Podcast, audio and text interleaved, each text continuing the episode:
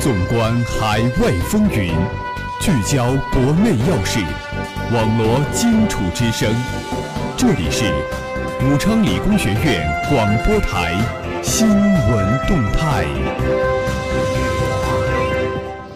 各位听众朋友，你们好，这里是武昌理工学院广播台，在每天中午准时为您带来的新闻动态栏目。我是主持人张扬，我是主持人戴维成。今天是二零一六年五月三十日，星期一。历史上的今天，一九二五年五月三十日，五卅运动爆发。五卅运动是在中国共产党领导下，中国人民以上海工人为主体发动的反对帝国主义的革命运动。五卅运动标志着中国第一次大革命高潮的到来。新闻三百秒，快速听世界。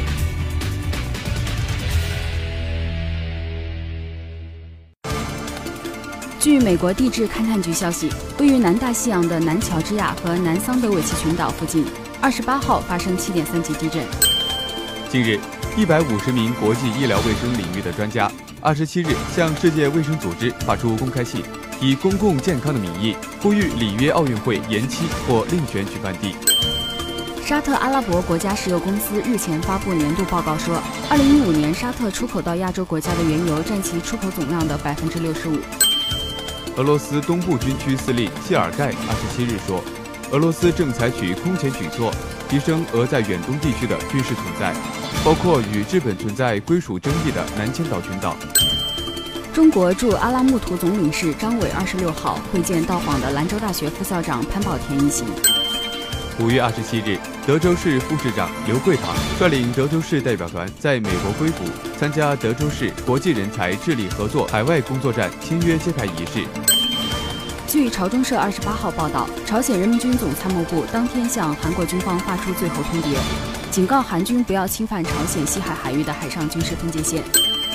第三届圣玛丽杯英国创业与投资大赛总决赛暨首届中英创投峰会二十七日在伦敦圆满落幕。中国驻俄大使李辉二十五号在接受今日俄罗斯国际新闻通讯社采访时，高度评价中俄能源合作，认为两国能源合作前景广阔。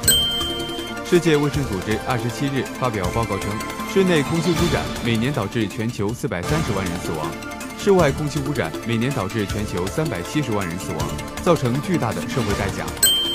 爱尔兰总理肯尼二十七号表示，他领导的爱尔兰政府将继续致力于发展紧密有力、惠及人民的爱中关系。我国首颗量子科学实验卫星将于今年七月择机发射，将在世界上首次实现卫星与地面之间的量子通信。中国战舰编队在南海遭遇美国、日本、澳大利亚大批舰机跟踪尾随。近日，中部战区首次通报表彰十二名联合作战优秀参谋。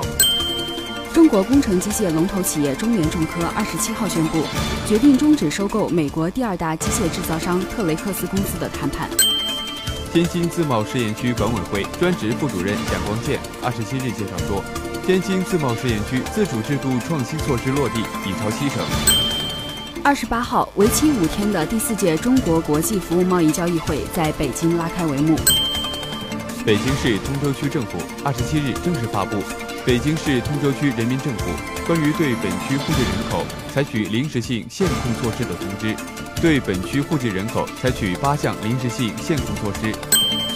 二十八号，G 二十杭州峰会新闻中心大部分改造升级工作已经完成，目前在做最后的装修。五月二十八日，记者从北京市园林绿化局获悉，今年六月，长安街及其延长线将进行近十年来规模最大的绿化升级和景观改造。热点聚焦，聚焦热点。首先，我们来共同关注国际新闻。刘奇葆率中共代表团访问澳大利亚。新华社悉尼五月二十八号电。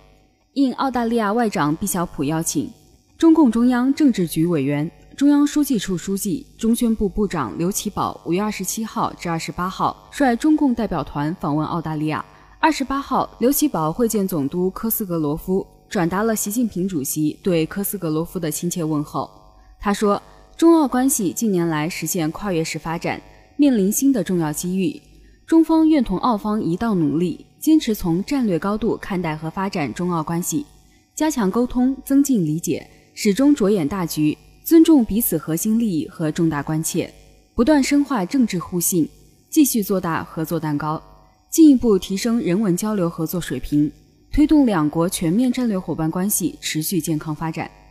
科斯格罗夫请刘奇葆转达对习近平主席的良好祝愿。他表示，当前澳中关系发展势头良好，两国在个别问题上存在不同看法，希望双方通过对话妥善应对。相信刘奇葆此访将有利于澳各界进一步认识到中国发展带来的巨大机遇，推动两国经贸、媒体、旅游等领域合作取得丰硕成果。访问期间，刘奇葆与澳大利亚汉学家座谈，深入了解澳汉学发展情况，听取汉学家意见建议，希望他们与中国学者和研究机构加强交流，为深化两国人民友谊、推动国际汉学研究发展作出新贡献。刘奇葆还出席了中澳媒体合作项目签约仪式，见证中澳人文交流合作的蓬勃发展。接下来，让我们共同关注国内新闻。推动老龄事业全面协调可持续发展。中共中央政治局五月二十七日下午就我国人口老龄化的形势和对策举行第三十二次集体学习。中共中央总书记习近平在主持学习时强调，坚持党委领导、政府主导、社会参与、全民行动相结合，坚持应对人口老龄化和促进经济社会发展相结合。坚持满足老年人需求和解决人口老龄化问题相结合，努力挖掘人口老龄化给国家发展带来的活力和机遇，努力满足老年人日益增长的物质文化需求，推动老龄事业全面协调可持续发展。他强调，人口老龄化是世界性问题，对人类社会产生的影响是深刻持久的。我国是世界上人口老龄化程度比较高的国家之一，老年人口数量最多。老龄化速度最快，应对人口老龄化任务最重，满足数量庞大的老年群众多方面需求，妥善解决人口老龄化带来的社会问题，事关国家发展全局，事关百姓福祉，需要我们下大力气来应对。下面关注校园新闻：武昌理工学院举办成功内省课程授课比赛。中南在线五月二十八号消息。五月二十六号下午，我校成功内省课程授课比赛在综合楼五幺二举行。校党委副书记、非专业素质教育学院院长王海涛，学校教务处处长李继宗，副处长崔青，非专业素质教育学院副院长王轩，学工处常务副处长李金勇，测评中心主任杨云等担任本次竞赛的评委。各学院书记及所有承担内省课任务的素质导师和老师近百人出席了本次活动。城市建设学院张淑君老师荣获一等奖。据悉，根据大学生成人成才成功要求，结合大学生发展和人才成长的规律，我校确定了励志、成功、内化、修身、创新、实践、就业七个成功内型主题，每个主题涵盖成功人士所应该具备的自信、正直、创新等一系列特点。学工处副处长李金勇指出。成功内省中，教师要作为剖析者去挖掘主题的内在层面，用案例带动学生情绪和班级气氛，顺利地引进主题的魅力点，并让学生进入反思者的角色中来，将正能量传递下去。他希望学生们内省深刻，语言表达层次分明，给人感觉就是精神奕奕，举止大方得体。展现女生魅力，我校第五届丽人秀决赛举行。中南在线五月二十七日消息，为展现女生魅力，树立女生典型，引导学生素质全面发展，五月二十六日，由我校校团委主办的第五届丽人秀决赛在我校大学生活动中心举行。二零一五年国际旅游小姐评委汪洋老师，我校校团委书记李曼，曾荣获二零零八年环球旅游世界小姐湖北赛区冠军、中国赛区才艺金奖等殊荣的。我校非专业素质教育学院形体课教师黄冰杰等担任评委。